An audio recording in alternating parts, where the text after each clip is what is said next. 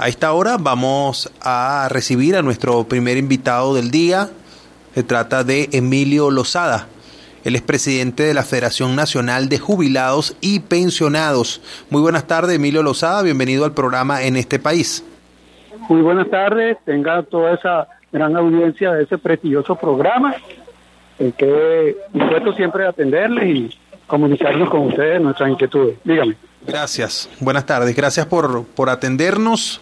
Bueno, lo más novedoso por estos días tiene que ver con el anuncio que se ha hecho sobre el aumento de salario y a su vez el, el aumento del cesta ticket. En este, cuando se habla de aumento de salario, pues también se hace referencia a las pensiones de los jubilados de nuestro país se habla de, eh, o se ha confirmado que las pensiones serán de 150 mil bolívares a partir de este mes de octubre. Usted como representante de la Federación Nacional de Jubilados y Pensionados del país, eh, ¿qué opina al respecto?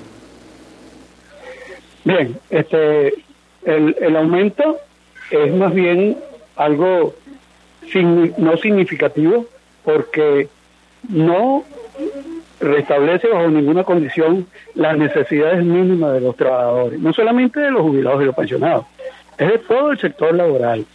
Entonces, este, nosotros ya hoy en la mañana tuvimos una reunión, este, asamblea con los 54 presidentes de las asociaciones nacionales de jubilados y pensionados de diferentes organismos de, del Estado y sencillamente hicimos eh, el análisis sencillo, que es un trabajador o un pensionado o jubilado que haya prestado servicio a la administración pública y, debe gozar de una jubilación honrosa, sencillamente tiene el 7.2% de el costo de una canasta básica cuando empiece a recibir los 1.500 bolívares más 1.500, eh, perdón, 150 mil bolívares más 150 mil de cesta pique y el 40% de un alcance que no tiene injerencia salarial.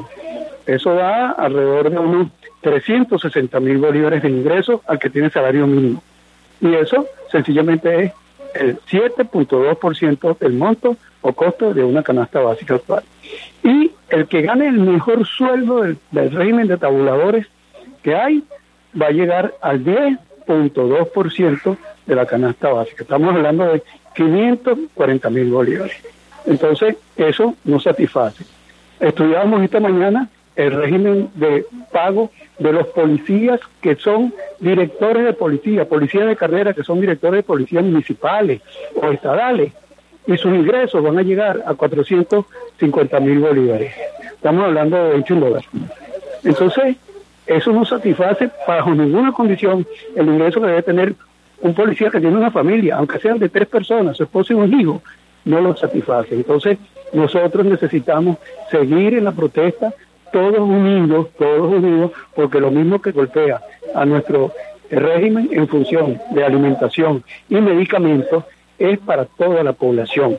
Entonces, sumado los problemas de falta de agua, de transporte, de gas, de, de, de toda esa serie de, de servicios públicos que no funcionan, es sencillo que nosotros tenemos que unirnos todas las luchas en una sola lucha para poder buscar que se reoriente la economía del país y que se oriente los beneficios sociales de los trabajadores, sencillamente que no es que no cuesta, pero es que necesitamos que se implemente lo que está en la Constitución, el artículo 91, que establece que el ingreso de un trabajador y por ende de un jubilado o pensionado que ya prestó servicio a la nación, debe ser en función del artículo 91 que dice contraprestación en función de la cesta básica alimentaria.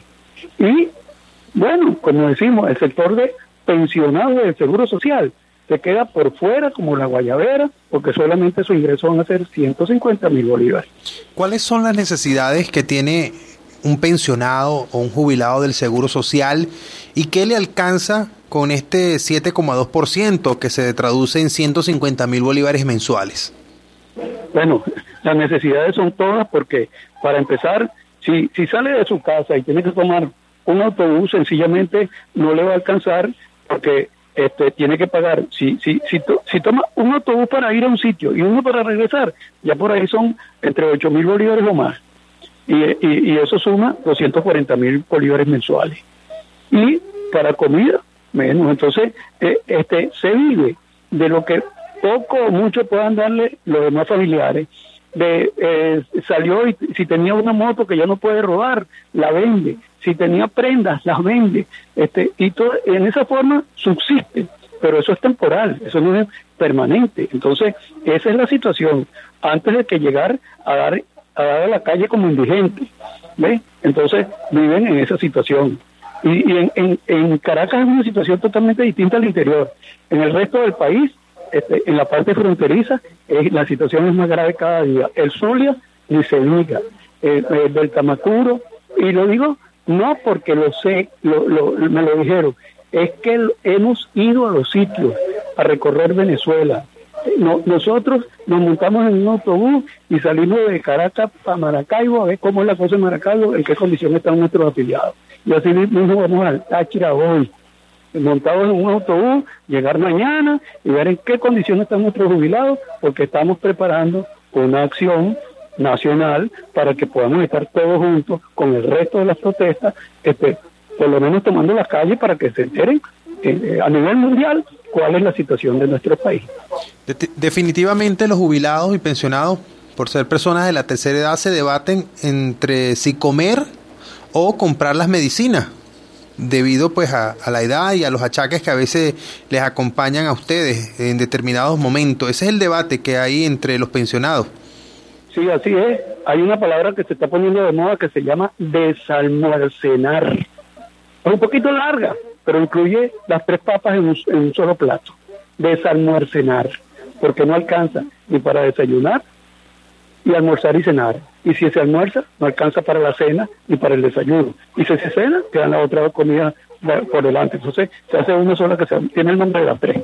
En un sentido no humorista, pero es que es la realidad y bueno, para de contar las medicinas, los costos del sector panadero que suben cada día y no es por culpa de los comerciantes, es sencillamente porque la harina sube de precio y ellos tienen que ponerle un, monto que permita que lo que cobren por la venta del pan les permita comprar de nuevo harina para mantenerse las panaderías abiertas, por decir algo. Agradecemos a Emilio Lozada, presidente de la Federación Nacional de Jubilados y Pensionados de Venezuela, quien pues nos asegura que solo lo que van a recibir los pensionados como pensión solo le alcanzará para el 7,2% de lo que representa actualmente la canasta básica. Y bueno, llama poderosamente la atención la frase y las expresiones que utiliza la gente, y en este caso particular los pensionados, con lo que no tienen la capacidad de desayunar, almorzar y cenar.